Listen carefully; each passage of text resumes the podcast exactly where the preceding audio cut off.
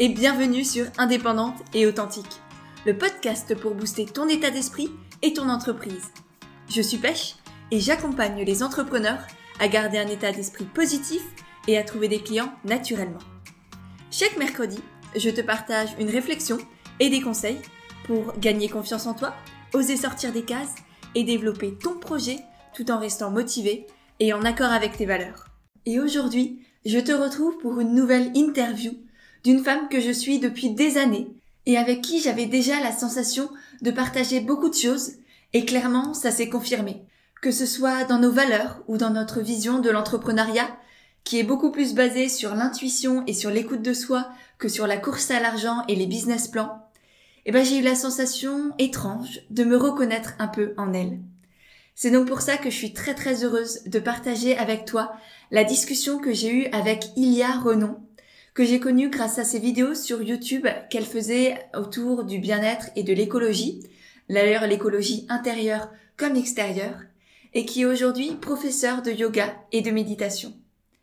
Avec Ilia, nous avons parlé de la nécessité de prendre conscience de sa valeur et de comment l'assumer. Elle nous a aussi partagé énormément de conseils pour fixer des prix justes et comment elle a galéré au début pour fixer ses prix justement. On a aussi parlé de l'importance de se demander quel genre de vie et quel genre d'entreprise nous voulons créer au lieu de nous laisser emporter par ce que la société nous pousse à faire. On a aussi parlé de la différence entre l'urgent et l'important quand on est entrepreneur, comment fixer ses priorités. Et bien sûr, on a parlé de son parcours et de comment elle est passée d'un métier autour du relooking et du conseil en images à la création de retraites tournées vers la féminité. Bon, bien sûr, ce n'est qu'un extrait de tous les sujets qu'on a abordés. Cet épisode est vraiment très très riche. D'ailleurs, s'il te plaît, n'hésite pas à le partager en story sur Instagram en nous taguant avec Ilia, at Ilia Renon et at Pêche et Églantine. Cela nous permettra de te remercier et de te repartager. Voilà, je crois que j'ai tout dit. Ah non, ah oui, euh, attends. Tu vas voir qu'il n'y a pas d'intro. Parce qu'en fait, j'ai lancé l'enregistrement au milieu du début de notre conversation pour que l'échange soit le plus naturel et authentique possible. Du coup, je te laisse avec Ilia qui nous partage son état d'esprit et les questionnements qu'elle a actuellement. Là, je suis dans un moment où il faut que j'apprenne à gérer mon énergie, à ralentir. Je sens que sur le papier, c'est très facile à dire aux gens ralentissez, prenez soin de vous. Et là, je pensais que je le ferais facilement, mais en fait, avec la grossesse, euh, je sens que j'en ai besoin, mais j'ai du mal à prioriser. En fait, je crois simplement que là, ce que je vis me renvoie euh, des problématiques que j'ai en temps normal. Pas nouveau, ça vient pas de tomber, que j'ai du mal à prioriser. Voilà, mais je m'étais dit, avec la grossesse, ce sera genre, ah ouais, mais ça, c'est le plus important et ce sera beaucoup plus facile. Ben, en fait, pas tant que ça. Ouais. Oui, parce que là, j'allais te dire, c'est un peu des, des problématiques euh, d'entrepreneurs de base. Enfin, c'est euh, comment gérer euh, tout ce qu'il faut faire, en même temps prendre du temps pour soi, accepter de ralentir, accepter de se déconnecter. donc tout ça, effectivement, c'est c'est décuplé pour toi enceinte. Mais par contre, n'importe quel entrepreneur, et surtout quand on débute, enfin, je sais pas, parce que là, ça fait un peu quand même quelques années maintenant que tu es à ton compte. Euh, je te poserai euh, des petites questions sur ça après, mais c'est un peu ce que tu vivais peut-être au, début de, ton lancement, non? Ouais, bah moi, euh, ça doit faire dix ans que j'ai commencé, mais c'est après j'ai fait plein enfin, plusieurs activités différentes. Mais c'est vrai que la, thématique de prioriser, qu'est-ce qui est vraiment important Tu sais, ce, fameux diagramme. D'Eisenhower, là, les, les quatre. Ouais, c'est pas quelque chose et moi, la première fois que je l'ai fait, j'ai tout foutu en urgent et important. mais en fait, euh, c'est pas normal. Je, lui dis, mais c'est pas possible et tout. Et puis il regarde ça, il me fait, mais il y a. Là, je vois ce que tu as écrit. Les trois quarts, c'est. Enfin, pas dans le bon carré, quoi. Il me dit, ça, c'est peut-être urgent, mais c'est vraiment pas important. Je te mais si, il me dit, non, pas du tout. Ah ouais, c'est vrai, t'as raison. Et donc, en fait, ça m'a, j'ai pris tout un moment à, à m'interroger sur c'est quoi qui est important. Mhm. L'urgence, elle est assez facile, hein. globalement. je trouve que c'est un critère. Bon, bah, tu as un truc à rendre là, euh, en termes de temps, c'est plus facile à gérer. Mais l'importance de quelque chose, c'est pas si simple. Hein. Oui, je suis d'accord. Et encore, l'urgence, c'est nous parfois on a l'impression que certaines choses sont urgentes parce qu'elles le sont pour nous, mais mais après dans quel délai? Par exemple, un projet professionnel, tu veux lancer un nouveau programme de yoga, bah en même temps c'est urgent pour toi et en même temps ça l'est pas en soi. Ah oui. Ah non, mais complètement. Je pense que effectivement, tu as raison. L'urgence, elle est aussi de notre notre rapport aux choses, en fait, notre rapport au temps. Euh, tu sais, c'est, euh, je remarquais que très souvent, mon niveau de stress par rapport à, à, mes, pro, enfin, à mes projets ou par exemple à ma to-do list, euh, je, je, remarque que le temps que je que je que je que j'associais à des à des actes à faire, enfin des activités à faire. Donc admettons, je vais te dire, tu vois, j'ai une to-do list avec 10 trucs à faire. Et dans ces dix trucs, il y a trois choses qui me peut-être stressent un peu ou que j'ai pas trop envie de faire, mais voilà. Et ces trois choses, quand je fais mon planning, j'accorde genre une demi-journée ou une journée pour les faire. Et quand j'arrive enfin à me, je vais mal parler, hein, mais à me sortir les doigts du cul pour le faire, en une demi-heure, c'est réglé. Et là, j'étais en mode, ouais. Donc en fait, ton, on va dire ton émotionnel conditionne aussi finalement beaucoup ton travail parce que ça fait qu'il y a des choses que j'ai repoussées. tu vois, c'est comme si en fait quelque chose qui a cette importance-là, toi émotionnellement tu lui donnes celle-là, alors tu imagines qu'en termes de temps, qu'en termes d'investissement, ça va te demander, tu vois, cette, espèce de truc énorme, alors qu'en fait c'est pas du tout la réalité, c'est beaucoup plus petit. Et c'est d'arriver à avoir ce recul entre la, la réalité des choses et la, et la réalité que toi tu leur donnes lié à, ton, à, ton, à tes émotions en fait aussi. Donc euh, c'est pas si, si simple hein, ça. Oui, je suis tout à fait d'accord. Et en fait, ce qui est énorme, c'est plus le poids, la pression et l'espace mental que ça, que ça prend dans ta tête. C'est ça qui est énorme. Parce que moi, je vois là, je suis en train de passer à la TVA et du coup, il y a plein de merdouilles euh, administratives et, et budgétaires à faire au niveau financier, même pour les factures. Et ça, ça m'a empêché de dormir pendant des jours et des jours. Et en fait, c'est juste envoyer un mail aux impôts et ensuite rajouter ton numéro de TVA sur les factures. Donc en soi, c'est tout simple. Mais par contre, dans ta tête, c'est juste le bout du monde et tu procrastines, tu procrastines jusqu'au dernier jour où il va falloir envoyer ton mail aux impôts, sinon tu vas être euh, dans l'illégalité. Donc ça, pareil, c'est juste dans ta tête, tu te fais une montagne, euh, c'est comme tes peurs, tu te fais souvent une montagne de certaines choses parce que tu en as peur. Et en fait, le jour où tu le fais pour la première fois, bah, c'est tout bête. Et tu dis, bah, en fait, euh, de quoi j'avais peur? Donc euh, souvent, c'est ça, c'est l'émotionnel, comme tu dis, qui prend le pas sur la raison. Et, du coup, on, on s'empêche de faire certaines choses ou, on en fait des montagnes. Ouais. Bah, exactement. Après, je pense que l'émotionnel, il, nous apporte plein de bonnes choses aussi. Mais c'est vrai que par moment, il vient un peu nous, pas nous immobiliser, mais un peu d'une certaine manière, parce que moi, je sais que dans cette fameuse to-do list, bah justement, euh, c'est peut-être ces choses-là euh, à, laquelle je donnais une importance de ouf, que qui étaient très souvent urgentes et importantes, et où je commençais par les autres qui n'étaient pas du tout urgentes, pas du tout importantes, mais qui avaient moins d'enjeux émotionnels. Donc c'était ok de les faire d'abord en fait. Et qu'en termes de priorité, c'était pas du tout ce que j'aurais dû faire. Mais en fait, comme elles étaient, ouais, elles avaient moins d'enjeux, bah, c'était plus simple pour moi de, je dis n'importe quoi, de répondre aux mails de telle marque, alors que très, très honnêtement, elles pouvaient attendre pendant euh, un mois ou même euh, ne pas avoir de réponse en soi, tu vois. Mais c'est vrai que après, quand tu commences à remarquer ça, à savoir que tu fonctionnes comme ça, ça aide. Mais des fois, tu vois que ça revient. Des fois, je regarde mes trucs et je me dis, mais là, tu es retombé dans ton travers de je commence avec les trucs qui sont pas urgents, pas importants, parce qu'il y a le gros truc là que tu n'as pas envie de faire, qu'il faut que tu fasses, qui te stresse. Mais vas-y, en fait. Et euh, ouais. Ah, c'est clairement de la procrastination. J'avais fait un article sur la procrastination et c'est vrai que ah. parfois on se trouve, on se trouve d'autres tâches à faire. Du coup, on se dit ah mais non, je procrastine pas parce que là je suis en train de travailler ou, je suis en train de faire la vaisselle, je fais le linge, je, réponds à un mail comme tu le disais. Donc on se dit mais non, on travaille donc voilà, on, s'enlève un peu, euh, euh, on se déculpabilise. Donc ça c'est bien parce que on a perso tendance tout du moins à beaucoup culpabiliser et en même temps c'est de la procrastination active en fait.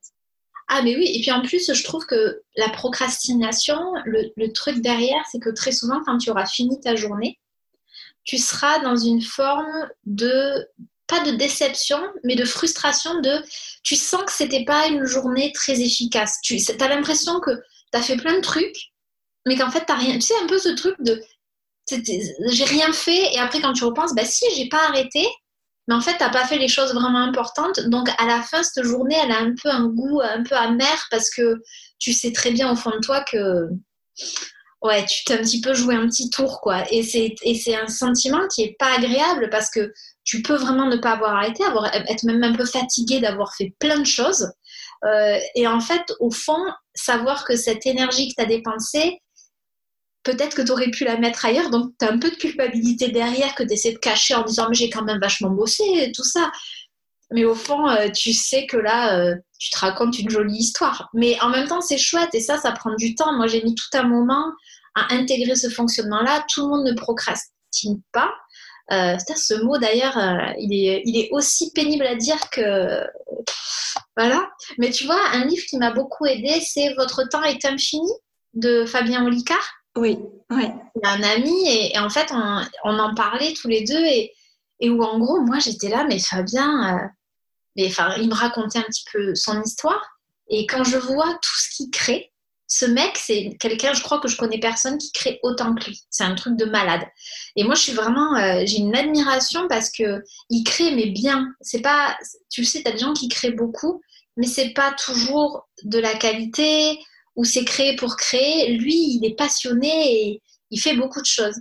Et quand en fait, il m'a raconté qu'il était genre comme moi au début, bon, d'un, ça m'a rassurée parce que je me suis dit potentiellement. Euh, il y a des choses à faire, je peux peut-être m'améliorer, c'est pas foutu, tu vois.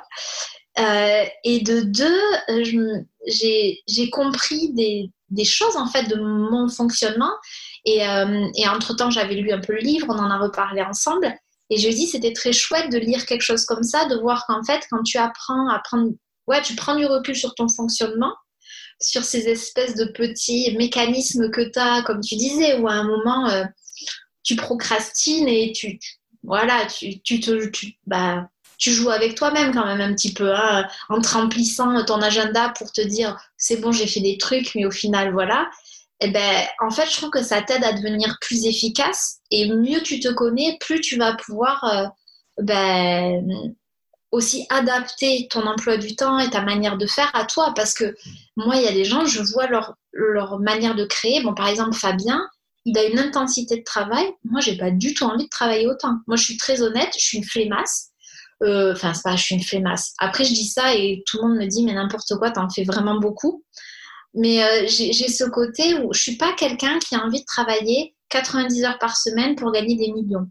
Je suis pas comme ça. Moi, j'ai envie euh, d'avoir une vie où je, profite de la vie. Je pense qu'elle est suffisamment courte pour pas me dire, bah, je, je travaille et et j'attends la retraite pour pouvoir en profiter. Alors ça, c'est pas du tout quelque chose que j'ai envie. J'ai peut-être envie de trouver un métier qui fait que j'ai peut-être pas envie de rêver de la retraite et que peut-être j'aurai envie de bosser, alors peut-être différemment, mais tu vois, jusqu'à 80 ans, donner des confs ou des choses comme ça, parce qu'en fait, mon métier me fait kiffer. Mais par contre, d'avoir une qualité de vie qui, est, qui pour moi n'a pas de prix. Et en fait, euh, euh, peut-être que tu as des gens, ils s'éclatent à bosser 90 heures par semaine et franchement, euh, je pense que c'est le cas de Fabien par exemple et je trouve ça génial. Mais moi, j'ai aussi ce truc de me dire, ben, moi, je suis pas comme ça en fait. Moi, j'ai envie de bosser moins, mais mieux. Donc, euh, d'arrêter de, de, dépenser aussi tout ce temps-là qui en fait est du temps perdu aussi, que je pourrais mettre à profit pour autre chose. Et, et je crois que ça, c'est quelque chose d'important de savoir ça en fait. Tu vois, de savoir à un moment que bah, n'es pas du genre à peut-être vouloir gagner euh, des sommes astronomiques, mais en fait de, trouver que la qualité de vie, c'est quelque chose qui est peut-être ta priorité. Et évidemment, j'ai envie d'avoir, euh, de gagner suffisamment, euh, pas pour gagner suffisamment, mais plus ce truc pour ne pas m'inquiéter. Ouais. Tu vois, et pour pouvoir me payer les formations que j'ai envie de me payer, ça c'est un truc super important, de ne pas avoir à regarder, à me dire est-ce que je peux me le permettre euh, bah, J'ai eu des moments beaucoup plus compliqués, tu vois, financièrement, et où c'était juste, euh, bah non, en fait, la formation euh, où tu l'as fait, mais après tu bouffes des pâtes, et c'est ok, tu vois. Mais j'ai juste envie de pouvoir faire ça, de partir en vacances si j'ai envie, pas à l'autre bout du monde, mais avoir ces moyens-là de, de, pouvoir me faire masser peut-être une fois par semaine, pour moi, c'est ces choses-là qui ont, qui ont de la valeur, en fait. Euh, m'acheter une grosse voiture, je m'en tape. Mais vraiment, tu vois, euh, voilà. Mais des, des, des, trucs plus de l'ordre d'une qualité de vie, en fait, tu vois. Et ça, c'est important pour moi de gagner suffisamment pour pas que ce soit une, pour pas que ce soit euh, une question ou que ce soit quelque chose que j'ai besoin, voilà, de, de, de, trop mûrir et aussi pouvoir suivre mon intuition et me dire ok cette personne là est là il y a une place pour la formation c'est un peu cher mais j'ai envie de la faire. Go j'y vais. Tu vois? Voilà. Moi c'est plus comme ça. Mm. oui, là, ce que tu dis, c'est de un, on apprend à se connaître, on voit comment on fonctionne. Ensuite, on voit ce qui est important pour nous. Toi, c'est la qualité de vie et, je peux que être d'accord là-dessus. C'est pas l'idée, c'est juste de se sentir épanoui et d'avoir une vie qui, qui, nous ressemble, dans laquelle on se sent à sa place et aligné et ensuite de déterminer bah, comment est-ce que je peux gagner assez d'argent pour avoir cette vie-là sans pour autant être dans cette course un peu effrénée que la société nous pousse parfois à avoir de toujours plus, toujours plus. C'est ça. Euh, ouais, je te rejoins tout à fait. Tu vois, des fois, c'est ce truc de dire oui, mais comment je peux encore plus développer Après, c'est toujours la question pour moi de dire, mais en fait, euh, tout dépend. Est-ce que tu as envie de développer plus? Parce que tu as envie de gagner plus ou est-ce qu'en fait ce que tu as te va bien et de continuer dans cette qualité là Je pense que c'est à chacun de voir, on est tous différents et peut-être qu'après l'idée c'est de développer pour parce que tu as envie de créer des emplois, d'embaucher des gens et d'être quelqu'un qui va euh, être générateur de ça et je trouve ça magnifique aussi. Ça ne veut pas dire que toi tu gagneras plus mais que tu auras un impact euh, peut-être un peu différent auprès d'autres personnes. Euh, je trouve ça magnifique. Et, euh, mais c'est à chacun de voir qu'est-ce qu'il a envie de faire en fait. Est-ce que tu as envie de bosser seul? Est-ce que tu as envie de bosser avec des équipes? Je crois que ça c'est propre à, à, chacun. Et peut-être que même tu peux partir avec l'optique de bosser seul. et après petit à petit se dire bah, déjà j'ai besoin d'aide ou bah, en fait j'ai aussi envie, je sens qu'il y a ce potentiel-là de pouvoir créer des emplois qui ont du sens, parce que je pense qu'on en manque aujourd'hui, et de se dire bah, finalement, est-ce que ça, ça peut pas être aussi mon rôle? D'une certaine façon, tu vois, une forme mission de vie, faut pas m'en parler parce que ça, c'est des trucs qui me gavent comme mot, j'ai un peu de mal. Mais dans cette idée-là, de se dire bah, peut-être que c'est oui aussi une des, des choses pour lesquelles, comme, on dire pas, j'aime pas pour lesquelles je suis là, mais en tout cas, j'ai envie de, de, donner ce sens-là à ma vie de, euh, de créer des emplois où les gens peuvent juste être heureux d'être qui ils sont, de s'éclater. Et voilà. Donc, ça peut être très cool. On verra, j'en suis pas là encore. Ouais. Bah D'ailleurs, ça, ça, me fait une parfaite transition pour la question de qu'est-ce que, comment tu vis aujourd'hui. Tu vois, c'est quoi un peu, euh, j'aime pas du tout le terme de business model, mais un peu euh, comment tu gagnes ta vie?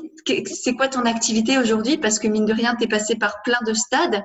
Et, euh, et, si tu veux bien nous en parler aussi de un peu tout ton parcours, parce que tu l'as dit tout à l'heure, tu as eu plein de phases différentes. Moi, je t'ai connue il y a pas mal d'années, je pense, grâce à YouTube.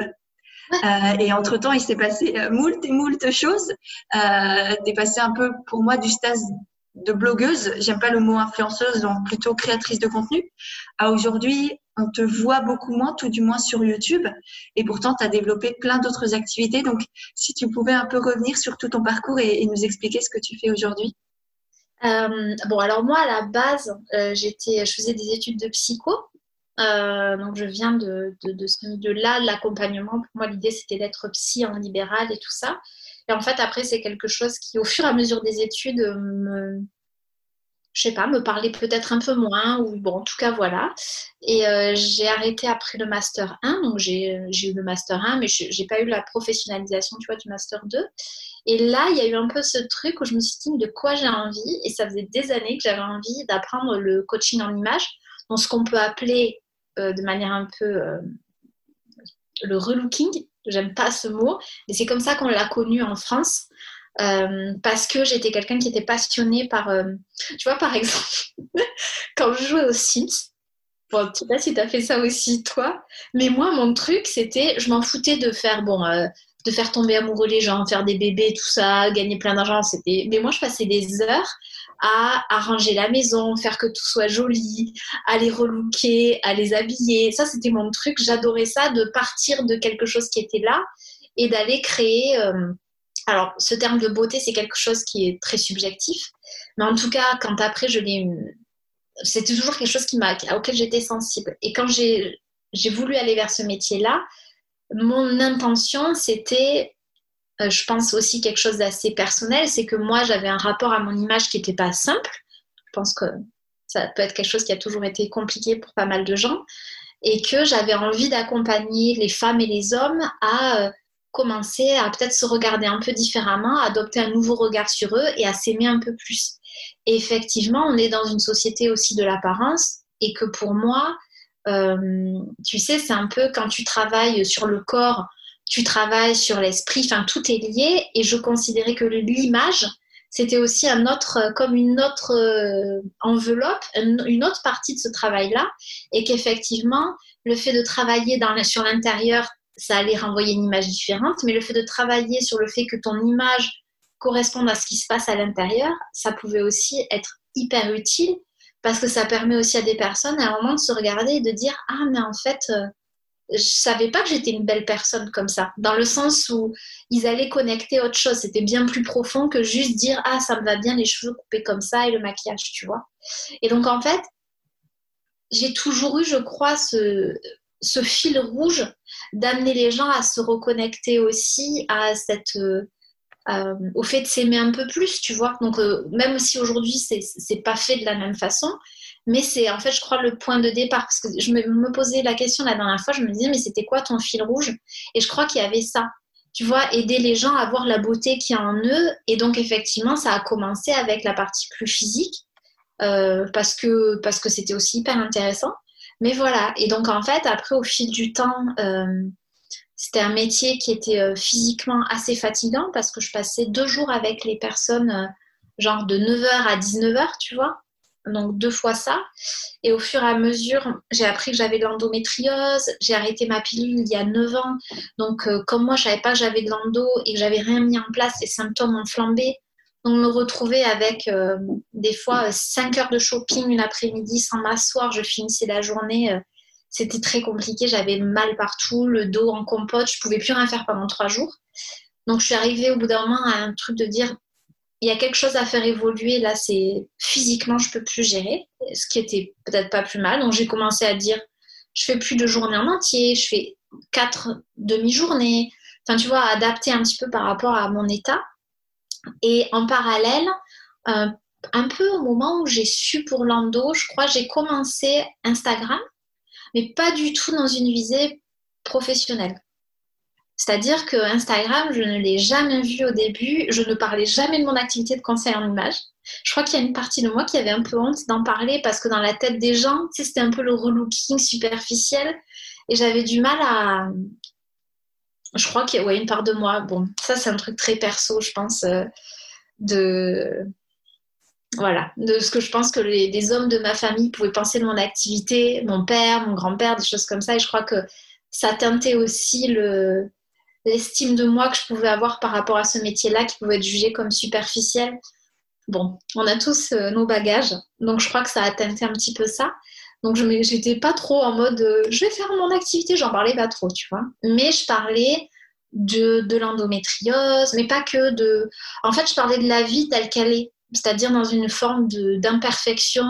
Je parlais de mes vulnérabilités, de, ces moments où, où c'est une journée de merde, où tu te sens nul et où, tu vois, voilà, et qu'en fait c'est OK, et de faire comprendre aux femmes qu'on passe toutes par ces moments-là et qu'il n'y a rien de grave, et que l'important c'est de l'accueillir et, euh, et que c'est pas parce que tu vois sur Instagram des gens où tu as l'impression que leur vie c'est un conte de fées que c'est la réalité. Moi, j'avais besoin de, montrer ça et, pour moi, ça m'aidait beaucoup parce qu'en fait, les partages que je faisais étaient un peu comme un journal intime, quelque chose que je n'arrive pas à faire en temps normal, mais le fait de, me dire que ça pouvait servir à des gens, c'était beaucoup plus facile pour moi. Et en fait, euh, ces partages-là ont beaucoup touché les gens, donc ça, ça a créé une forme, oui, une communauté qui était très... Euh, très engagée, qui répondait beaucoup à, mes posts, qui était, enfin, je sais pas, j'ai toujours trouvé, j'ai senti beaucoup d'amour dans ma communauté euh, dès le début en fait.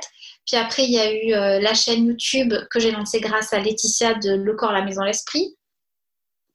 Et alors elle, c'était, tu sais, les trucs qui arrivent sur le chemin où je l'ai rencontrée, puis elle m'a dit, écoute, euh, dans deux semaines, ou non peut-être plus, dans un mois, je suis chez toi, on tourne une vidéo sur l'endométriose. Si tu veux qu'elle soit mise en ligne, il y en a la moitié sur ma chaîne, la moitié sur la tienne. Moi, j'étais en mode, mais j'ai pas de chaîne. Et elle me fait, bah, tu te démerdes. Ah, ok. Elle est géniale, elle est incroyable. Donc, en fait, on m'a pas laissé le choix et j'ai trouvé ça génial. Donc, j'ai dû lancer ma chaîne, truc dont je parlais depuis 5 ans à Ferdi et il en avait, mais alors, vraiment ras-le-bol. Un jour, il m'a dit, tu la sors ou t'arrêtes de me faire chier avec parce que là, tu commences à me saouler. D'accord, tu sais, c'est ces trucs que tu repousses parce que t'as pas la bonne caméra, puis t'as pas le bon micro et c'est pas bien éclairé. Bon, euh, voilà, je pense que tout le monde connaît euh, quand on, a, on veut se trouver des excuses pour pas faire les choses, euh, c'est assez facile en fait. Ah oui, clairement. Ah oui, tout peut servir d'excuse. Hein. Donc cinq ans plus tard, j'ouvre ma chaîne qui en fait marche quand même assez bien rapidement. Et après la vidéo à Laetitia a donné un petit essor. Donc, il y avait, ça, ça a accentué une communauté qui était très chouette, mais pour moi, ça restait pas du tout à visée professionnelle. C'était une envie de partage et peut-être de, faire un peu le colibri euh, dans le sens où de partager une nouvelle manière de vivre. C'était hyper important pour moi, moins mais mieux, une façon peut-être de, vivre l'endométriose différente, tout ça. Et en fait, au fur et à mesure de, ça, ben, la communauté a grossi. Et euh, je ne sais pas combien j'étais, mais au moment où les filles ont commencé à me dire Mais tu veux pas faire des ateliers? J'étais là. Et des ateliers de quoi? Euh, Mais oui, tu sais, tu parles de tous tes trucs, tu pourrais faire un atelier. Je fais Bon, ok. Moi, je suis très. En fait, on, je, d'accord. Et donc, j'ai créé un atelier de trois heures pour commencer. Et en parallèle, je faisais toujours mon, toujours mon activité de conseil en image de manière plus sporadique, mais voilà, quand même. Et donc, j'ai commencé ça. Et, euh, et après, on a fait la tournée des pique-niques zéro déchet. Donc, dans toutes les grosses villes où on est allé, ben, j'ai fait des. En fait, ça m'a forcé à faire les ateliers, ce qui était très cool. Euh, c'était très intense. Hein. Voilà. À la fin de la tournée des pique-niques zéro déchet, euh, j'ai fait ma première fausse couche parce que j'en avais trop fait. Bon, donc ça, c'était un moment un peu compliqué, mais qui m'a permis aussi de revenir à moi, de commencer à dire, Ilia, il faut que tu apprennes à gérer ton énergie. Euh, et c'était important aussi. Je pense qu'on ne vit pas les choses par hasard. Donc tout ça, un, tu vois, les, choses se sont, sont, on va dire, goupillées petit à petit. Et aussi, nous, on vivait, euh, on vivait à Berlin à cette époque-là. Voilà. Donc en fait, je rentrais en France pour bosser une semaine toutes les cinq semaines. ça faisait beaucoup. Et je me souviens que c'était pas la meilleure période pour toi. Enfin, tu en as parlé quelques fois et ça devait effectivement être très compliqué. Et puis, j'aimais pas Berlin. Ah oui. Il froid, il pleuvait. Enfin, pour la Toulousaine que je suis, laisse tomber, c'était genre tout ce que j'aimais pas. Il faisait nuit à 4h30 en hiver. voilà. Et donc, en fait, après, euh, les filles me disaient, mais 3 h c'est, enfin, c'était pas assez, je le sentais. Donc, je passée à 4 h Et moi, j'étais frustrée de ces 4 heures. J'avais envie de. Même elle, elle voulait pas qu'on se quitte au bout de 4 heures. Donc, je suis passée à 9 h Enfin, toute une journée, en fait, qui marchait super bien. Et après, elles m'ont dit, mais on pourrait pas faire une retraite. Et en fait, si tu veux, ce qui est intéressant, c'est que dans mon parcours, j'ai pas nécessairement voulu. C'est juste qu'on m'a fait des propositions et je dis ok d'accord. Et en fait, souvent, je suis assez comme ça. Je remarque avec le recul que c'est des trucs que la vie m'a proposé et que plutôt que de dire ah je sais pas, j'étais en mode oh ouais bon bah, bah, je peux essayer si vous voulez on verra et si ça marche ça marche et finalement si ça marche pas qu'est-ce que je risquais? Tu vois qu'il y ait personne qui s'inscrive à mon atelier Bon, pour ton ego, ça pique un peu, mais après, au-delà de ça, euh, tu prends pas de risque. C'est l'avantage aussi de ce type de métier, c'est que tu prends pas un risque financier de j'investis dans des produits, dans des matières premières, dans des choses comme ça. C'est toi et ton temps.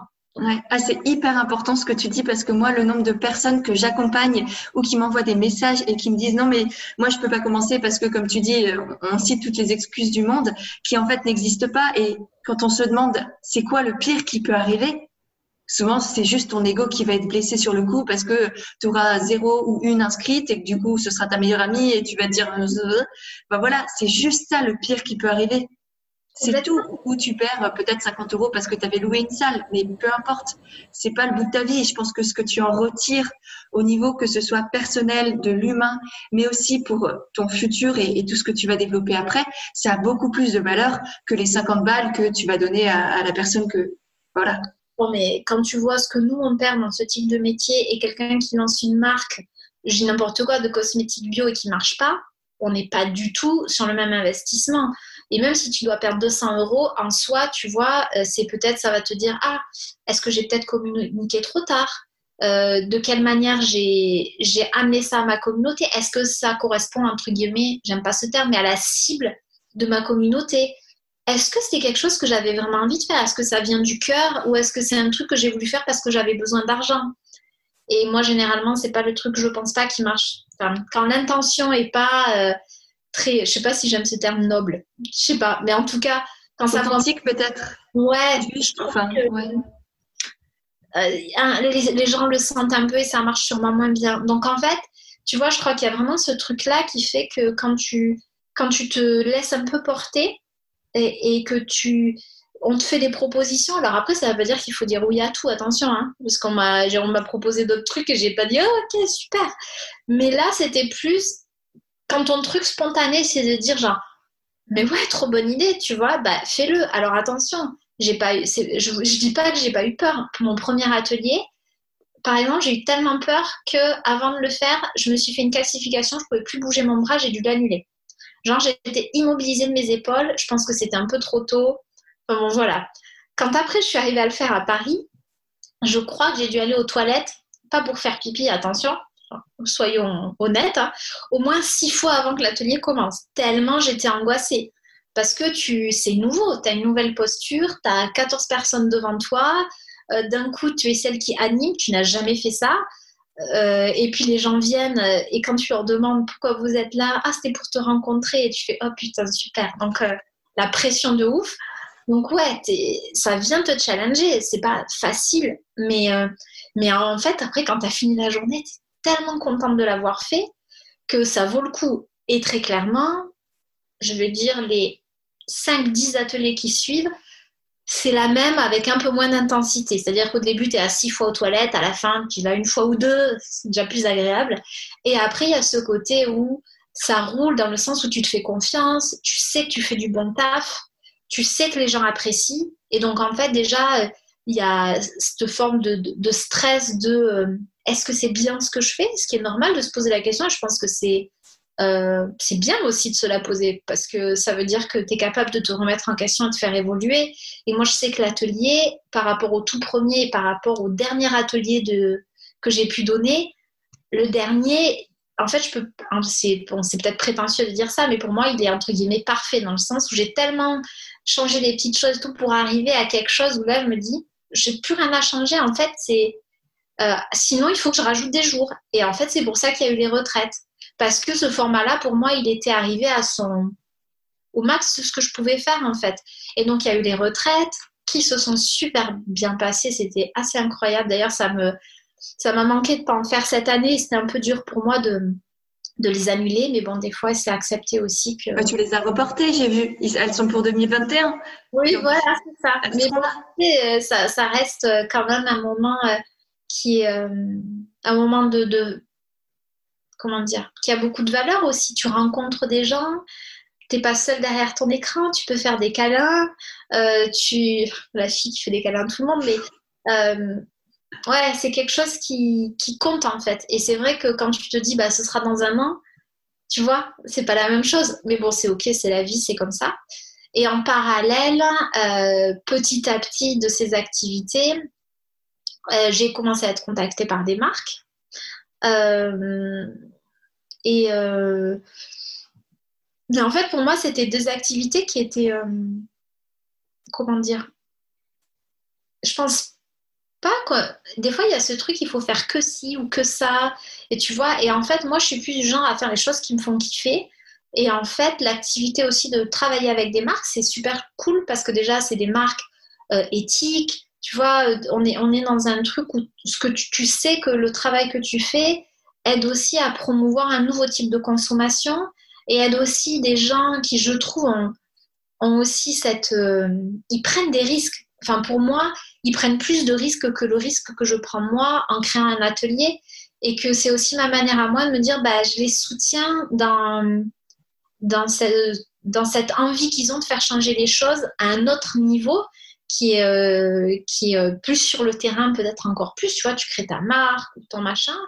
Et euh, c'est aussi une autre forme de, de, soutien que tu peux faire en étant influenceur. Mais au bout d'un moment, tu te rends compte qu'en fait, tu fais quand même un boulot qui est énorme et que c'est normal d'être rémunéré pour ça.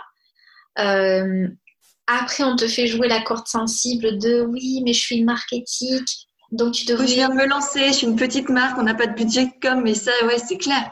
Et, c'est difficile effectivement de trouver un, juste milieu. Bah, oui. On a le droit de vivre.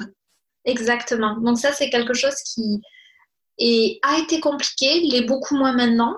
Euh, mais ça reste un peu. Voilà, après, il y a des trucs où tu vois, je continue à bosser avec des marques qui ont toujours pas de budget. Elles pourraient en avoir quand même, ce serait bien. Mais je bosse avec depuis le début et j'ai un attachement particulier et en fait, c'est pas pour ça que je le fais non plus. Euh, après, tout dépend des mails, comment on me contacte aussi. Voilà.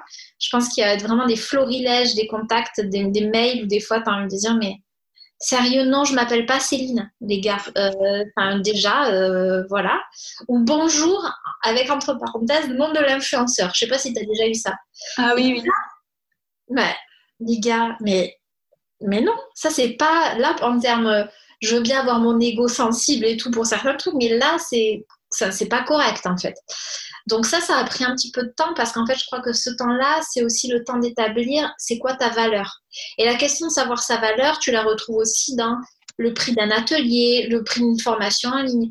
Tout ça, c'est quelque chose qui prend du temps à, à définir parce que très souvent au début ta valeur tu la mets au ras des pâquerettes parce que tu n'as pas trop confiance en toi alors euh, voilà, et au, bout d'un moment, bah, tu commences à, te, sentir que des fois, tu fais les choses, mais tu sais, tu les fais pas en traînant du pied, mais parce qu'en fait, il y a quelque chose qui n'est pas juste. Tu fais quelque chose en étant bien moins rémunéré que ce que tu sais que tu vaux, et il y a quelque chose dans l'échange qui n'est pas équilibré pour moi. Et ça, c'est super important d'arriver à trouver cet équilibre de que je donne et ce que je vais recevoir. Je parle en termes professionnels et c'est ok que ce soit déséquilibré de temps en temps, mais il faut quand même arriver à trouver quelque chose qui, d'une manière ou d'une autre, va s'équilibrer. Et ça peut peut-être être simplement le plaisir que tu as de ouf à bosser pour une marque. Ça peut être ça aussi, euh, ce que toi tu vas recevoir, tu vois, de temps en temps. Parce que tu adores la créatrice, que c'est ta meilleure amie et que tu as envie de lui faire ça gratuitement et qu'en fait ça, ça, correspond à ce que tu lui donnes. Enfin, tu vois, mm. mais ça prend du temps. Ça prend vraiment du temps. Ouais. Et toi, comment du coup tu es passé à non, j'ai pas de valeur et je fais ça gratos à ben non, j'ai de la valeur et là je sens qu'il y a un dilemme. Parce que ça, c'est quand on, se lance, je sais que j'ai plein d'entrepreneurs qui sont comme ça. C'est ah mais non, mais je sais pas si c'est bien, mais c'est ma première cliente, ah mais c'est l'ami de la cousine de, bidule de machin. Donc non, je fais ça gratuitement pour pour essayer, pour avoir des retours. Et au bout d'un moment, bah non quoi. On a aussi de la valeur. Et comment toi tu as su que tu en avais justement et que c'était plus plus assez équilibré? Bah, en fait, ce qui est étonnant, c'est que si tu veux, ce travail, je l'avais déjà commencé en conseil en image. Parce qu'au début, euh, tu, bah, on te dit de, tu sais, de faire euh, cette espèce d'inspection des prix. Euh, tu sais, c'est le truc qui en fait est nul. Enfin, c'est nul comme ah oui, clairement. un conseil. Parce que je pense que c'est intéressant de savoir un petit peu les prix qui se pratiquent. Mais si tu es dans un, dans un truc où tous les gens tirent les prix à la baisse, voilà, et moi, en fait, ce que je me suis retrouvée, c'est avoir des clientes qui me disaient, mais en fait, euh, t'es pas assez cher parce que quand je vois ce que tu nous apportes, c'est vraiment, vraiment pas cher, quoi. Elle me dit, là, on a dépassé des trucs, euh, ça fait dix ans que je bossais en thérapie, toi, je, je suis venue avec toi deux jours, et pile. Donc, en fait, non, c'est pas assez cher. Et au début, je suis là, mais alors attends, si les clients commencent à me dire que je suis pas assez cher, c'est que là, il y a un souci. Et je me suis rendu compte que la peur qu'il y avait derrière, c'était si je suis trop chère, les gens ne viendront pas. Mais c'est totalement l'inverse. Quand on te dit le truc, tu sais, c'est que en fait, j'ai hésité à t'appeler parce que je trouvais que c'était pas assez cher. Parce que si c'est pas assez cher, potentiellement, c'est que c'est pas de la qualité. Parce qu'en gros, le. Alors après, je pense que attention, hein, si tu fais un coaching en image à 10 000 euros, peut-être que là, c'est un petit peu trop. Mais euh, c'est peut-être juste d'arriver à trouver ce, truc, se dire que tu sais, c'est comme quand tu vas dans un supermarché où on a ce truc dans la tête où tu as deux paquets de yaourts, un à 1,90€, un à 2,60€ ou à 3€. Et si on te dit c'est lequel qui est le meilleur, tu vas dire bah, c'est celui à 3€ parce que c'est le plus cher. on a tout ça quand même dans notre tête. Donc à un moment, c'est aussi trouver, ne pas être dans ce truc de se dire si c'est, enfin, c'est pas si c'est trop cher, mais si c'est plus cher plutôt, les gens vont pas venir. Bah non, parce que c'est aussi de dire, en fait, je donne ce prix-là parce que je fais un boulot de dingue. Mm. Et comme je sais ce que je vaux, bah en fait, ça a ce prix-là. Et je trouve que quand tu, toi, tu pars avec cette, cette base-là, euh, ce que tu envoies aussi comme info, c'est que tu es quelqu'un qui a confiance en toi et donc que tu es à même d'accompagner les autres. Si tu mets toujours des tarifs qui sont au ras des pâquerettes, l'info que tu envoies, c'est bah, je considère, j'ai pas trop d'estime de mon travail, mais je vais vous accompagner à faire je sais pas quoi. Mais donc en fait, pour moi, c'est pas très cohérent aussi. Euh, ah, mais c'est hyper passionnant, la psychologie des prix. Et même si toi-même, tu dévalues ton travail, alors que tu veux donner confiance en soi aux autres, c'est totalement illogique. Enfin, tu peux pas, si toi-même, tu n'as pas confiance en toi, tu peux pas accompagner les autres pour le faire. Et c'est aussi, euh, le prix, c'est aussi l'investissement que la personne va mettre dans ce que tu lui proposes. Une formation à 10 euros, tu vas pas y mettre la même euh, intensité et la prendre de la même manière qu'une formation que tu auras payée 900 euros.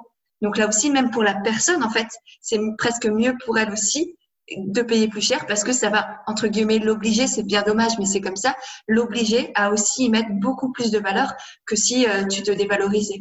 Complètement, je pense qu'après, c'est de prendre ce temps-là, de savoir, euh, en fait, comment dire, déjà, effectivement, je crois qu'il y a des, je, parlais avec une copine là qui me disait, tu as les produits, je sais plus comment elle appelait ça, mais tu as les gros produits qui sont des produits où là, il y a une valeur financière que les gens vont mettre dedans parce que il y a une un gros travail que toi tu as fait derrière, un gros, euh, comment dire, c'est et tu sais que c'est impactant dans la vie des gens et donc tu as besoin aussi que les gens, euh, ils y mettent en fait la même valeur de temps et de d'attention dans le travail si tu veux que ce soit effectif. Mm. Donc euh, c'est voilà, c'est par exemple si tu vas chez l'ostéo que tu payes 5 euros euh, tu t'en fous après d'aller à ton cours de yoga et te niquer le dos. Parce qu'en fait, c'était 5 euros. Au pire, j'y reviens demain, tu vois. Par contre, quand tu as payé 50 ou 60 euros et qu'elle te dit fais attention quand même pendant 2-3 jours parce qu'il faut que tu te reposes pour que ça fonctionne bien, bah, tu vas peut-être pas te dire au, pire, je reviens la semaine prochaine. Ça va te calmer un petit peu.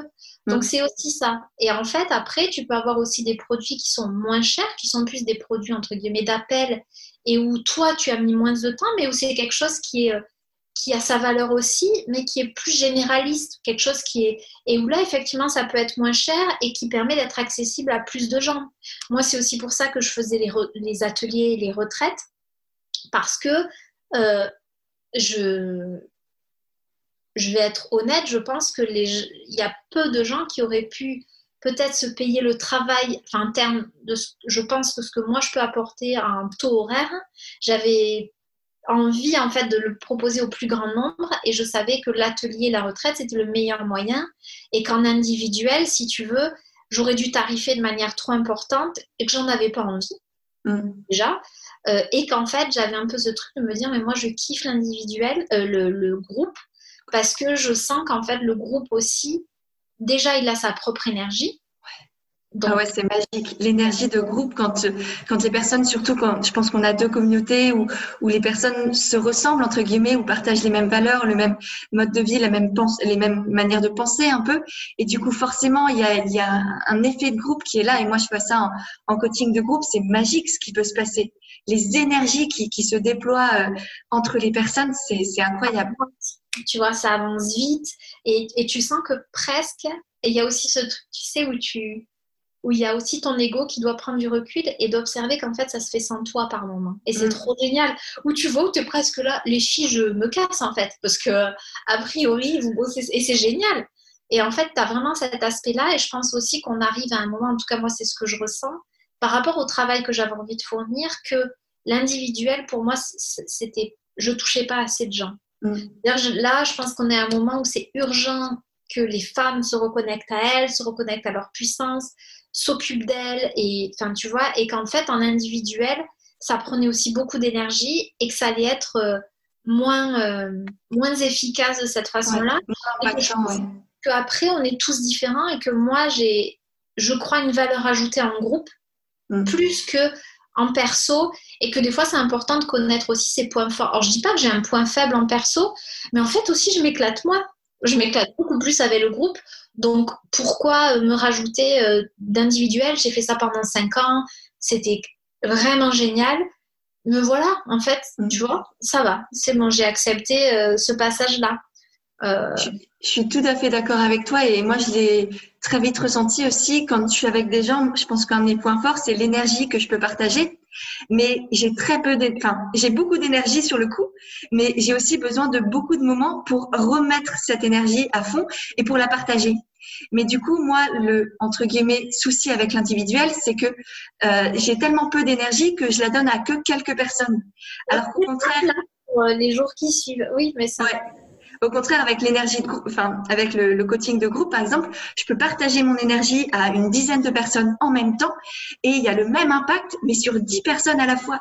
Donc, il y a, y a un, impact cumulé et, elles, à leur tour, elles peuvent le partager autour d'elles et ça fait un effet boule de neige, alors que c'est presque presque égoïste du coup de notre part de ne faire bénéficier entre guillemets hein, ça paraît hyper prétentieux ce que je suis en train de dire je suis désolée mais euh, faire bénéficier notre énergie à une seule personne c'est plus égoïste presque que de faire des, choses en groupe pour aider encore plus de, monde. En fait, je pense qu'il y a ça et il y a l'aspect aussi euh, être pour le coup égoïste dans le sens euh, comment dire de te, de te préserver toi, c'est-à-dire de se dire en fait si ça marche aussi bien, quel est l'intérêt de faire de l'individuel pour impacter une personne alors que si je fais du groupe, en fait, moi, je vais conserver beaucoup plus mon énergie, mais je vais pouvoir accompagner 10 personnes d'un coup avec plus ou moins la même efficacité.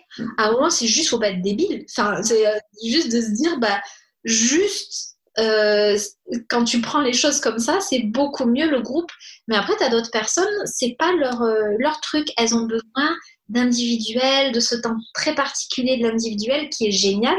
Et c'est pour ça qu'il y a des personnes différentes, parce qu'on a toute notre, euh, notre manière de travailler, notre sensibilité qui est différente. Mais c'est vrai que ça, c'est quelque chose où à un moment, c'est d'accepter aussi, tu sais, qu'il n'y a pas c'est bien, c'est mal. Tu vois ce que je veux dire? De dire, d'accepter le fait de dire, mais en fait, moi, je sens que ouais, l'individuel, c'est moins mon truc, c'est moins efficace. Euh, et puis point barre. Ouais, et puis c'est tout. si t'as pas besoin de te justifier de quoi que ce soit, tout à fait. Et même pour les personnes, l'effet de groupe, enfin, le, par exemple, les ateliers ou les coachings ou les retraites de, en, groupe, c'est aussi beaucoup plus bénéfique pour elles parce qu'elles ont non seulement accès à nous, entre guillemets, hein, mais aussi à toutes les autres personnes. Donc, il y a beaucoup plus d'énergie. C'est peut-être aussi moins cher pour elles donc même là, euh, financièrement, c'est plus intéressant. Elles vivent un moment à part. Donc c'est pas juste un, zoom. Par exemple, les retraites, c'est beaucoup plus euh, beaucoup plus puissant aussi en termes d'énergie et de, souvenirs. C'est vraiment un, événement, un moment que les personnes passent pour elles. Donc euh, je pense qu'effectivement, c'est pour moi que du positif. Mais dans ma situation, parce qu'effectivement, un peu comme toi, je me retrouve plus de, ou du moins de plus en plus, j'en prends conscience que je suis pas forcément la meilleure dans tout ce qui est individuel et que j'ai beaucoup plus à apporter en groupe. Ouais, et, en fait, c'est très bien, tu vois. Mais des fois, c'est ce truc où on aimerait pouvoir être euh, super bon partout et où en fait, on se dit, mais en fait, là où je suis la meilleure, c'est quoi? C'est ça? Bah, c'est ça que je dois privilégier. Et il y en a d'autres qui font très bien l'autre taf, alors pourquoi est-ce que je dois me retrouver à tout faire? Ça n'a aucun intérêt. Et c'est vrai que ça, c'est quelque chose qui est super important. Moi, quand je vois les retours que j'ai sur les retraites, quand je vois là, tu vois, sur mon WhatsApp, les groupes des anciennes retraites où les nanas continuent à se parler. C'est-à-dire que le groupe existe sans moi. Alors des fois, je fais un petit mot en leur disant que je commente pas trop parce qu'en fait, je sens que j'ai pas plus besoin d'être là. C'est-à-dire que j'ai fédéré ce groupe-là, tu vois, j'ai été à l'origine de la création. Mais après, c'est tellement beau comme elles se soutiennent et tout que moi, chaque fois que je lis des messages, j'ai envie de pleurer. Bah, je me dis, en fait, il n'y a plus, tu vois, ouais. j'ai plus besoin de travailler. Elles, sont, elles se sont saisies de ça. Donc ça, c'est assez incroyable. Et c'est vrai qu'il se passe des trucs de fou. Et il y a un moment, tu te dis aussi, ok, tu vois, bah en fait, euh, non, ça a de la valeur ce que je fais. Et c'est important. Moi, je sais que quand je suis sortie de ma première, la première ou la deuxième, je sais plus, je me rappelle avoir appelé Ferdi et je lui ai dit, tu sais quoi? C'est la première fois de ma vie où si je devais changer un seul truc dans ma retraite, je changerais rien du tout. Et je suis tellement fière de ce que j'ai fait et tellement, j'étais, en fait, je pleurais, mais de, euh, je sais pas, de gratitude ou quoi pour ce moment-là qui s'était passé parce que je savais que j'avais fait tout ce que, que j'étais fière de moi et de, et de ce qui s'était passé et de voilà. Et ça, ça a été super fort et où je me suis dit, c'est ça que j'ai envie de vivre en fait. C'est ça parce qu'à un moment, j'arrive à connaître mes points forts, j'arrive à me lâcher la grappe aussi sur pas mal de trucs, tu vois, et à me dire qu'il se passe exactement ce qui doit se passer. Ça, c'est hyper important parce que sinon, tu es toujours en train de, de voir ce que tu peux améliorer et où il y a un moment où tu es là comme ça te dire, ouais, je suis fière de moi. Bah, ça arrive pas tous les quatre matins quand même, tu vois. Donc, euh, ça fait du bien. Et c'est vrai qu'après, je sais que c'est quelque chose où, d'une certaine manière, je pourrais faire payer les retraites plus cher parce que je sais que le prix qu'elles ont aujourd'hui par rapport à l'impact qu'elles ont sur les nanas, quand je vois le, les retours qu'elles me font, je sais que ça vaut plus en fait. Alors qu'est-ce que ça veut dire ça vaut? J'en sais rien. Mais en tout cas, quand je vois l'impact que ça a sur une vie, euh, très clairement et combien tu payes une séance chez le psy? Voilà. Mais après, c'est aussi toi, de quelle manière tu as envie d'être accessible au niveau des gens, à combien de personnes? C'est ça aussi, en fait, la question, tout simplement, de te dire, euh, trouver ce ratio dans le fait de dire, bah voilà, moi je veux un tarif où moi je m'y retrouve. Mais en fait, ce qui est aussi important pour moi, c'est que ce soit aussi accessible à mmh. euh, alors pas tout le monde, parce que tout le monde ne peut pas se payer des retraites, hein, on est d'accord, mais où, mais où à un moment, tu, peux quand même faire que si les gens en ont vraiment envie, en mélangeant Noël, anniversaire, truc, machin, tu arrives à ce, que ce soit, euh, à ce que ce soit faisable pour un plus grand nombre et en proposant aussi des facilités de paiement. Donc, ouais, ça prend du temps et, euh, et voilà, et je pense qu'après, ça peut être de dire, bon, ben, j'ai fait 12 personnes, là, il y a un moment, je sens que financièrement, j'aurais besoin de gagner un petit peu plus, que ce serait plus juste. Bah, peut-être que je peux en prendre 14 en fait, en gardant la même efficacité de travail. Je crois qu'à un moment, il faut s'arrêter. Tu peux pas gérer 25 personnes en étant seul. Mais tu vois, tu peux aussi des fois trouver des petites manières détournées de finalement gagner un petit peu plus pour que ça te, toi, ce soit plus aligné avec toi, sans que ça change rien pour les personnes qui, qui assistent en fait. Oui, oui, et là on revient à qu'est-ce qui est important pour toi. C'est pas de gagner des mille et des cents, c'est d'avoir un impact sur les gens et de les aider à s'aimer toujours plus. Donc, et là, bah, diversifier, enfin proposer plus de places au même prix. Toi, tu es gagnante, les autres, enfin les, filles sont gagnantes, donc c'est tout bon. Et, et du coup, comment t'en es arrivée à faire des retraites? Tu dis que tu es toute seule, mais est-ce que tu es toute seule aussi pour le lieu, pour la com, pour l'organisation, pour les repas? Comment ça se passe une retraite, tu vois? Parce que moi, je vais spoiler, c'est un truc qui me qui me taraude. Du coup, j'en profite d'être avec toi pour euh, te poser des petites questions là-dessus. Euh, alors moi, ce que je fais, c'est que je cherche toujours un lieu où le lieu gère la partie euh, nourriture. logement, c'est-à-dire qu'en gros, c'est j'ai un prix qui est clé en main. moi, j'ai accès au lieu, mais toute la, la pension complète, je n'ai pas à la gérer en fait, tu vois. Voilà, ça c'est important. Après, sauf si tu connais une super, euh, un super traiteur avec qui tu es en contact et tout, euh, ce qui peut être un super plan, mais moi j'en connaissais pas et ça me faisait rajouter une dose de, de travail. Et puis très souvent aussi, financièrement, c'est plus intéressant quand tu as un seul intermédiaire qui prend tout en charge. Euh, et aussi, ce que ça te permet aussi, c'est qu'en fait, quand tu es à enfin, en micro-entreprise, tu ne peux pas déclarer de frais donc en fait, ce que je faisais, et ce que je fais toujours pour l'instant, c'est qu'en gros, euh, moi, je récupérais la partie animation. Mhm. Les personnes me réglaient directement. Mais après, elles réglaient directement sur le, comment dire, euh, au lieu d'accueil tout le reste. Donc ça ne passait pas par moi, donc je n'avais pas de frais euh, de taxes liées à ça en fait. C'est deux choses indépendantes. C'est comme si presque limite le lieu organisait le truc et moi je venais l'animer tu vois. Parce que ça, ça aussi, c'est important avec les trucs de on pique des choses aux agences de tourisme. Il y a des choses un petit peu comme ça sur le fait que quand on propose un truc tout clé en main, c'est un peu du voyage organisé. Mm. Et donc les agences, donc on peut te tomber dessus. Donc c'est pas mal d'avoir vraiment les trucs. Euh, Mais du coup, les filles ont deux paiements à faire, c'est ça? Ouais. Ok. Deux paiements. Ouais, ouais. Et quelle facilité de paiement ou comment tu demandes Est-ce que tu demandes, je ne sais pas, 30% de ta partie en amont et puis la totalité du lieu? Comment tu fais pour les règlements du coup si en plus il y a des facilités? Ça dépend des lieux. Par exemple, j'ai eu des lieux où en gros c'était euh, elles payaient quand elles arrivaient sur place, tout le lieu. D'autres qui demandaient 50% euh, d'acompte pour réserver la chambre et le reste du paiement à l'arrivée. Moi, j'ai tout, pour toutes mes retraites, j'ai toujours proposé un paiement en deux fois minimum. Après, si, avec toujours la possibilité de le payer d'un coup, parce que alors tu en as toujours qui adorent tout payer d'un coup et qui veulent pas le payer en plusieurs fois. pour moi, c'est cool en termes de trésorerie, mais enfin voilà. Donc en gros, c'était au moins toujours un acompte de. Euh, il me semble que c'était la moitié. Ouais, je crois. 30% ou la moitié. Euh, parce qu'après, j'ai changé un petit peu, tu vois. Mais par contre, en mettant aussi des règles strictes, ça c'était important, j'ai appris au fur et à mesure du temps. Par exemple, des conditions d'annulation, bah, si vous annulez avant tant de temps avant la retraite, vous ne récupérez pas votre acompte. Mm. Dans les faits, c'est pas complètement vrai en fait. Si par exemple la personne annule même deux semaines avant, mais que je trouve quelqu'un pour la remplacer, oui, je vais lui rembourser. Mais si je trouve personne, moi, je me retrouve un peu dans la merde. Mm-hmm. Donc, euh, ou des fois, ce que ça me permet, c'est de dire, écoute, euh, bah, je vais proposer ta place à un tarif préférentiel. Donc, je vais euh, t'enlever la différence. Tu mm. vois, par exemple. oui, c'est de faire le plus juste pour tout le monde et en même temps de te respecter toi aussi, de ne pas te mettre accroupi parce que la personne ne peut plus venir. Enfin... Bah, moi, j'ai eu une retraite où la meuf a annulé deux jours avant. Mm, ouais.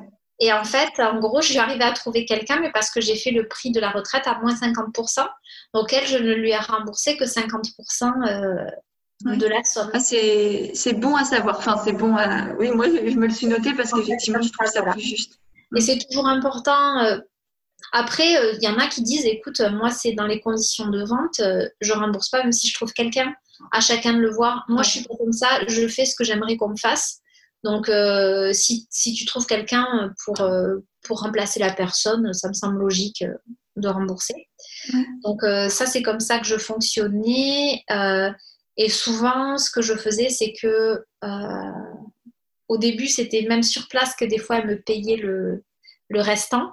Maintenant, je fais plus ça. Maintenant, je fais en sorte que un mois avant la retraite, tout ait été payé.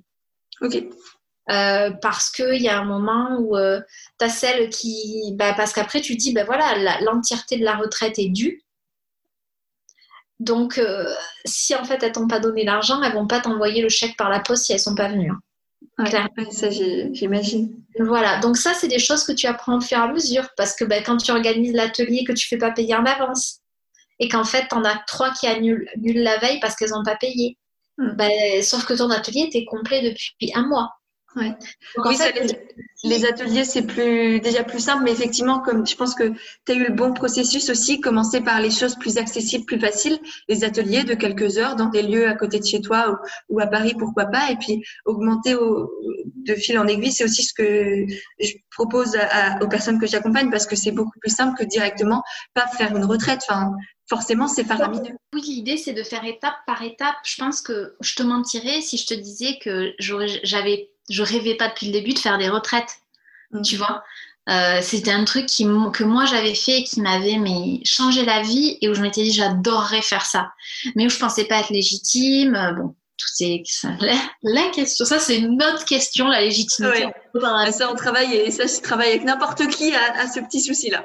Voilà, donc euh, ça, automatiquement, oui, il, y, a ça, mais c'est vrai qu'en fait, après, c'est pas la même chose, quoi. Commencer par une retraite, c'est énorme. Donc, tu peux avoir ça dans un coin de ta tête. Et après, c'est plus pour moi d'accueillir qu'est-ce que la vie te propose. Mm. Généralement, elle va peut-être pas te proposer une retraite en premier, tu vois. Donc, qu'est-ce qui s'est passé? Ben, C'est d'abord l'atelier. Et après, tu te dis, ah, j'aimerais bien faire une retraite. Mais tu as toujours une part de toi qui est un peu en mode, c'est quand même gros le machin, tu vois. Et petit à petit, ça se développe. Bah, tu vois, ma première, euh, la première retraite, elle faisait deux jours, enfin du vendredi au dimanche. Celle, j'avais proposé un jour de plus celle d'après, et à la base, cette année, ça devait être cinq jours, cinq et six. Donc, tu vois, parce qu'aussi, c'est, en fait, euh, voilà, c'est pas la même chose de faire un, un week-end de retraite et une semaine. Donc, c'est aussi se dire, bah, en fait, je construis ça petit à petit parce que je vais apprendre.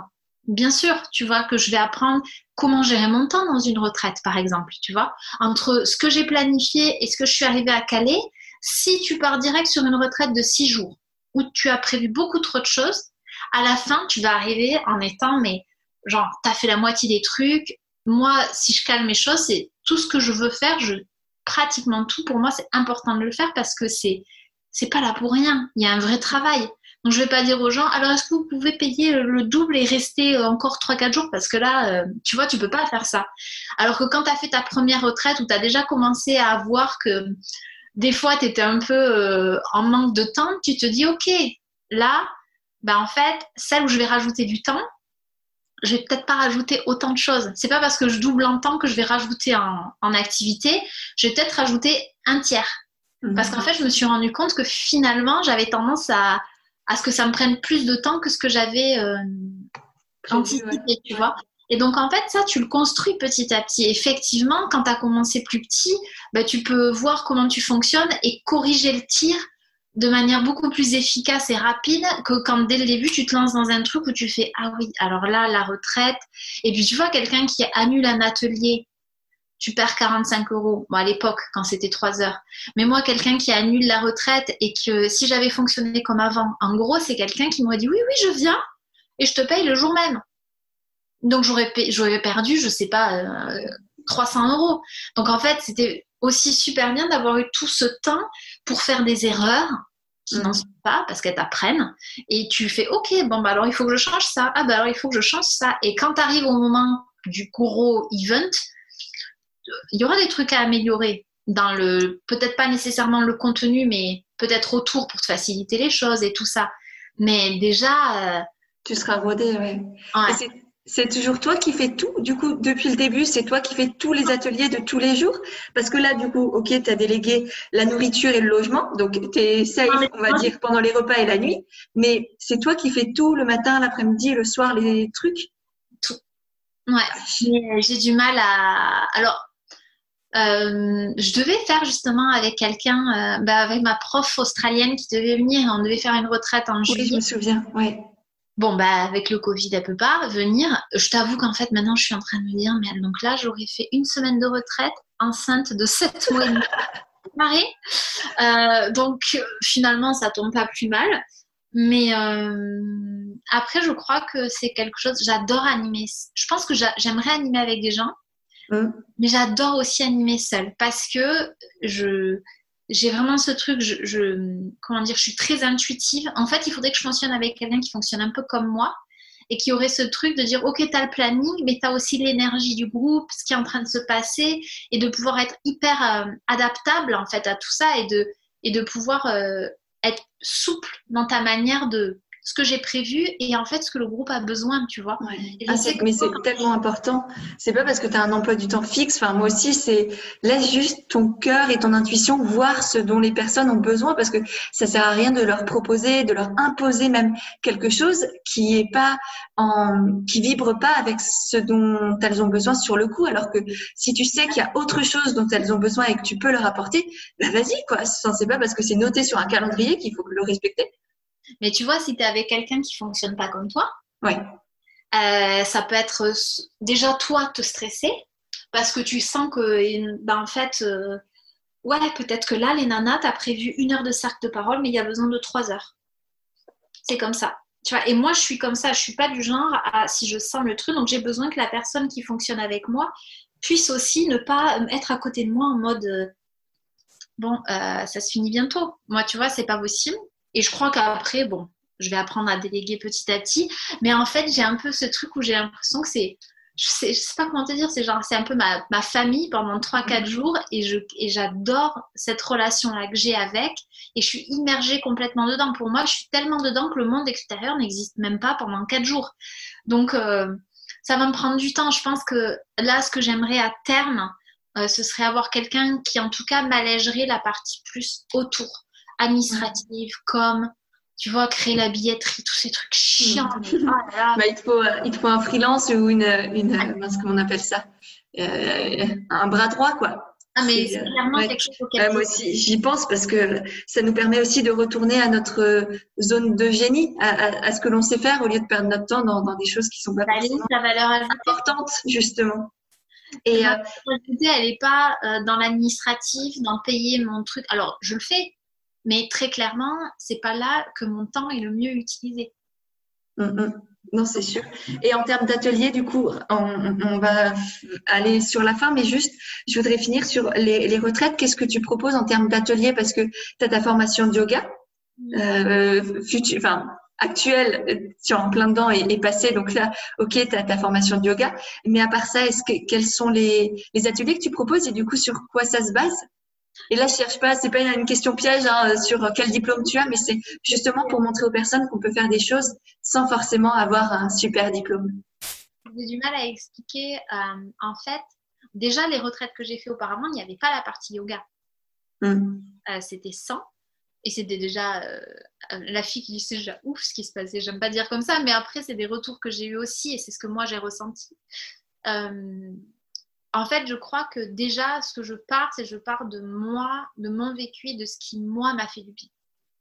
Donc, je ne vais pas proposer des choses que je n'ai jamais vécues moi-même euh, et vécues en mode euh, j'ai bien ramassé, genre le truc m'a bien confronté et je sais que c'est efficace, mais j'ai, déjà tout vécu. Je suis pas genre euh, bon, faites un ice gazing de 30 minutes, soyez bien inconfortable, j'ai jamais fait ça, mais ça devrait être intéressant. Non, si tu proposes des choses, tu l'as fait. Attention, je ne propose pas euh, de se regarder pendant les yeux pendant 30 minutes.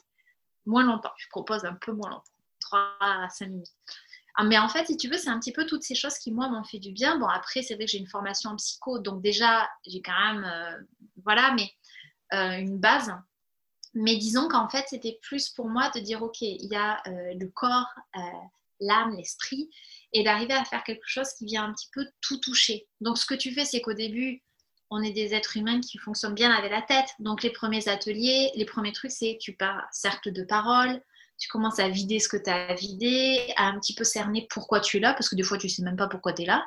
Donc ça te permet d'avoir de prendre ce temps-là qui est de toute façon hyper puissant, le cercle de parole.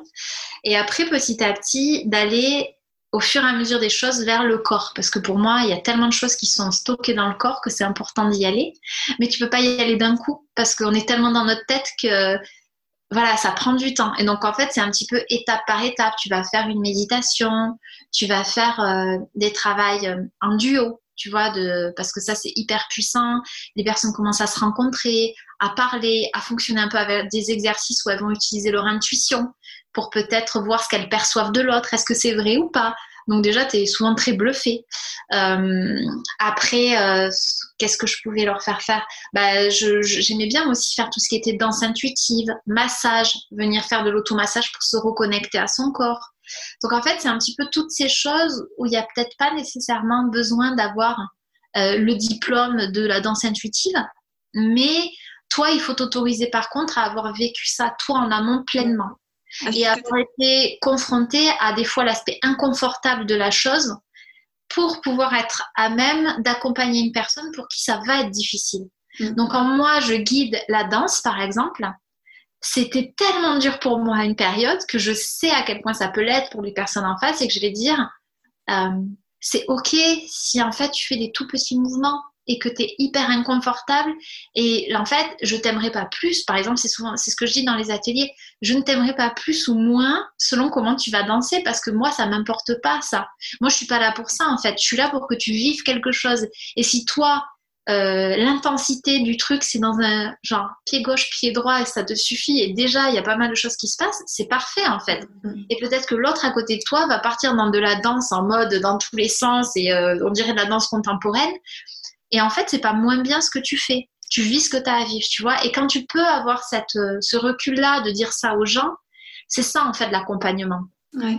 Ah, je suis tout à fait d'accord. Et ce qui nous rend légitime, c'est pas les diplômes, c'est l'expérience qu'on en a et, c'est la passion et, et l'envie de, de, développer toujours plus de choses. C'est ça qui nous rend légitime. C'est ce qu'on a dans le cœur et pas forcément euh, le nombre de bouquins qu'on a lus ou euh, sur quel, dans quelle super grande école on est allé. Ben, en fait, je pense que c'est la, la, différence entre la théorie et la pratique aussi. Mmh. C'est-à-dire que euh, je dis pas qu'après, je pense que la théorie est importante de lire, de se former et tout ça. Mais en fait, euh, si tu l'as pas vécu dans ton corps, ça reste très euh, superficiel dans, dans, le sens où, ouais. Mmh. Donc, euh, je pense que c'est aussi ça en fait. Ce que tu vas faire, c'est amener. en tout cas, moi, c'est comme ça que je le vis. je, je je propose des outils qui, moi, m'ont tellement aidé que je me dis, mais en fait, j'ai envie de les proposer à ma sauce, peut-être amener d'une façon où moi j'aurais aimé qu'on me l'amène parce que ça a été trop difficile la façon dont moi je l'ai vécu, par exemple, tu vois. C'est un petit peu ça. Génial. Bon, du coup, on arrive à, la fin de l'épisode. J'ai juste quelques euh, dernières questions. La première, c'est est-ce que tu as une citation un peu fétiche, un mantra, etc., euh, qui te porte? Euh, Écoute, en fait, j'allais dire non, mais en fait, quand je reviens au tout, tout début d'Instagram, j'avais toujours mis Il y a renom, be the change. C'était toujours le truc qu'il y avait dessous que j'ai enlevé au fur et à mesure. Parce que bon, c'est bon, hein, au bout d'un moment, Gandhi, tout le monde là, mais je crois que pour moi, c'est ça en fait. S'il y a bien quelque chose, c'est toujours. Le but n'est pas de vouloir faire changer les gens ou de vouloir être dans. C'est toi d'incarner ce qui te semble juste pour toi. Donc moi, c'est vrai qu'il y a quand même d'incarner ce changement, peut-être d'un nouveau mode de vie possible et d'incarner, tu vois, et qu'en fait, ça, c'est le plus important. Après, le reste ne t'appartient pas tellement, en fait, tu vois. Si ça inspire les gens, tant mieux. Mais en gros, euh, toi, le plus important, c'est de vivre les choses. Tu vois, presque ni bi, c'est le plus important. Oui, ouais, être, clairement. Je suis, je suis tout à fait d'accord. Génial. Euh... C'est quoi ton mantra? Être. Ouais. Ah. yeah ouais, c'est simple, ça se retient bien, c'est facile. Allez. Génial. Et ensuite, c'est quoi pour toi être authentique? Parce qu'on est sur un podcast qui s'appelle Indépendante et authentique et, et c'est un mot, même s'il est très euh, un peu mainstream et utilisé à toutes les sauces, pour moi, il, a beaucoup, beaucoup de sens et, je suis fière d'en parler et d'utiliser. Donc, c'est quoi pour toi être authentique? Euh, Moi, c'est, je pense, une valeur qui me guide depuis le début dans tout ce que j'ai fait. Euh, c'est de pas en fait avoir peur de parler de tout ce qui fait qu'on est des êtres humains donc, mm. euh, d'arrêter d'être dans, euh, tu vois, l'ombre, la lumière, c'est bien, c'est mal, et d'accepter toutes ces facettes-là. Donc, d'accepter, euh, entre guillemets, tes faiblesses, d'accepter que tu peux te planter, d'accepter que des fois, tu vas hyper bien, alors que c'est peut-être une période où socialement, il faudrait pas aller trop bien, mais tu vas bien, en fait. Tu vois, de pas cacher, en fait, qui tu es et d'être un petit peu dans ce côté. Moi, la vulnérabilité, c'est un mot qui me parle beaucoup. Parce que souvent, les gens euh, disent, enfin, pour eux, la vulnérabilité, il y a une forme de faiblesse. Moi, j'ai jamais cru ça. Et j'ai vu dans ma vie que le fait d'être quelqu'un où quand on me demande est-ce que ça va bien et de dire, ben, en fait, non, ça va pas, ça surprend vachement les gens. Mais en même temps, c'est un cadeau que tu leur fais parce que tu leur autorises à faire la même chose. Ah, je suis tellement d'accord. J'ai fait euh, un post Instagram hier justement sur ce sujet-là et c'est tellement puissant. Enfin, être vulnérable, c'est juste être humain et c'est une vraie force. Donc euh, l'accepter, c'est se libérer soi et en même temps libérer les autres. Donc euh, ouais, je suis tout à fait d'accord. Je me dis que c'est une grosse partie de l'authenticité en fait pour moi. Mmh, mmh. Parce qu'en fait, l'authenticité, c'est euh, accueillir complètement cette vulnérabilité là et ne pas chercher à, à tu sais, à, à niveler un peu. C'est comme si on avait un mur, tu vois, dans une maison qui est pas parfait et qu'il y a des personnes qui passent leur vie à essayer de poncer, de mettre des trucs et des machins. Et toi, de te regarder ce mur-là en disant tu sais, comme ces murs dans les vieilles maisons où, sur papier, il faudrait les retaper, mais en fait, tu les trouves bien avec ces différences de couleurs, un peu, ces trucs. Et en fait, c'est un peu d'accepter ça, tu vois, d'y mm. voir une beauté, je pense, dans, dans, dans toutes ces. ce qui fait ce que tu es. Donc, c'est aussi ton histoire, ton authenticité, c'est aussi tes, tes, cicatrices et tout ce qui fait que tu en es en fait là. Et, et de dire, en fait, je suis fière de je suis fière de tout ce chemin-là et tout ça, c'est qui je suis. Donc, c'est tout le package, en fait, c'est moi. Et si ça vous va pas, j'ai envie de dire, allez vous faire foutre, en fait. Enfin, là, je suis un peu. non, mais je suis bien d'accord, ça, ça va bien. c'est une belle. Bien. Génial. Euh, écoute, eh ben, merci beaucoup, Ilia. Si on veut te retrouver, c'est par où qu'on va? Est-ce qu'on va sur YouTube, sur Instagram Si tu as un site internet? Euh, ouais, ben, YouTube, Instagram, il y a aussi le programme, tu sais, cycle féminin avec euh, Cécile. Euh, donc pour de yoga et de méditation, tu vois, on n'en a même pas parlé, ça encore. Non, c'est vrai, mais il y aurait tellement de choses, là, ça fait déjà presque 1h30 qu'on parle. Il y a, y a... En fait, je ne sais pas si je pourrais. en tout cas, vous pouvez me retrouver partout. Enfin, partout. Genre Instagram, YouTube, c'est le essentiellement. Instagram, c'est là où je suis le plus maman story. Mais, euh, mais je crois que vraiment, si j'avais peut-être un truc à dire aux gens, c'est vraiment de se faire confiance et, et de ne et de pas avoir peur de ne pas rentrer dans une boîte. Et tu sais, de, des fois, d'avoir. Alors, partir dans tous les sens après, il faut pas. Faut, voilà, mais je crois que c'est OK d'aller explorer plein de pistes en fait. Parce que c'est mm. comme ça que tu vas te trouver aussi. C'est pas en restant quelque part en disant bon, il faut absolument que je trouve le bon chemin, ça marche pas. Pour ça, tu dois aller explorer, peut-être un peu à gauche, un peu à droite, un peu devant, tu reviens en arrière. Et en fait, tu trouveras peut-être que finalement, toi, ta manière de faire, c'est d'avoir plusieurs pistes en même temps. Ou peut-être dans tout ça, tu vas faire non, oui, ah, ça, j'aime bien. Et c'est comme ça que ça marche. Donc, euh, kiffer, explorer en fait. Et ça, ce qui va vous guider, c'est la joie. Tu sais Ouais. Ouais, c'est juste écouter sa joie, son cœur et, non pas euh, les casques dans, dans, lesquels la société a envie de nous, mettre, tout simplement. Ouais. Donc, si tu veux faire des retraites, des ateliers, Go Yes C'est noté. et si tu avais une, une femme indépendante et authentique euh, qui t'inspire et à qui je pourrais aussi euh, poser des petites questions sur le podcast, euh, à qui t'aimerais, qui t'inspire, qui t'admire déjà? Ça, je l'ai au téléphone juste avant toi. C'était, peut-être que je sais pas si tu as fait avec elle déjà, mais Elfie Charlie? Oui, non, mais elle est notée sur ma liste. voilà. Elle développe pas mal de trucs en ce moment et et elle, ouais, elle a un sacré parcours aussi. Donc, euh, je pense que ça peut, ça peut être hyper intéressant. Génial. Et eh ben, c'est noté. Super. Merci beaucoup, Ilia. Merci à toi. Et voilà, c'est de nouveau moi. J'espère vraiment que cette discussion avec Ilia t'a plu. Si c'est le cas, n'hésite pas à le faire savoir en nous taguant sur Instagram à Ilia Renon et Pêche et Néglantine. Pour ma part, je retiens énormément de choses et je suis vraiment ressortie pleine d'énergie de cette discussion. J'ai beaucoup aimé la vision d'Ilia, le fait d'accueillir la vie, d'écouter son intuition et de ne pas laisser nos peurs nous empêcher d'avancer.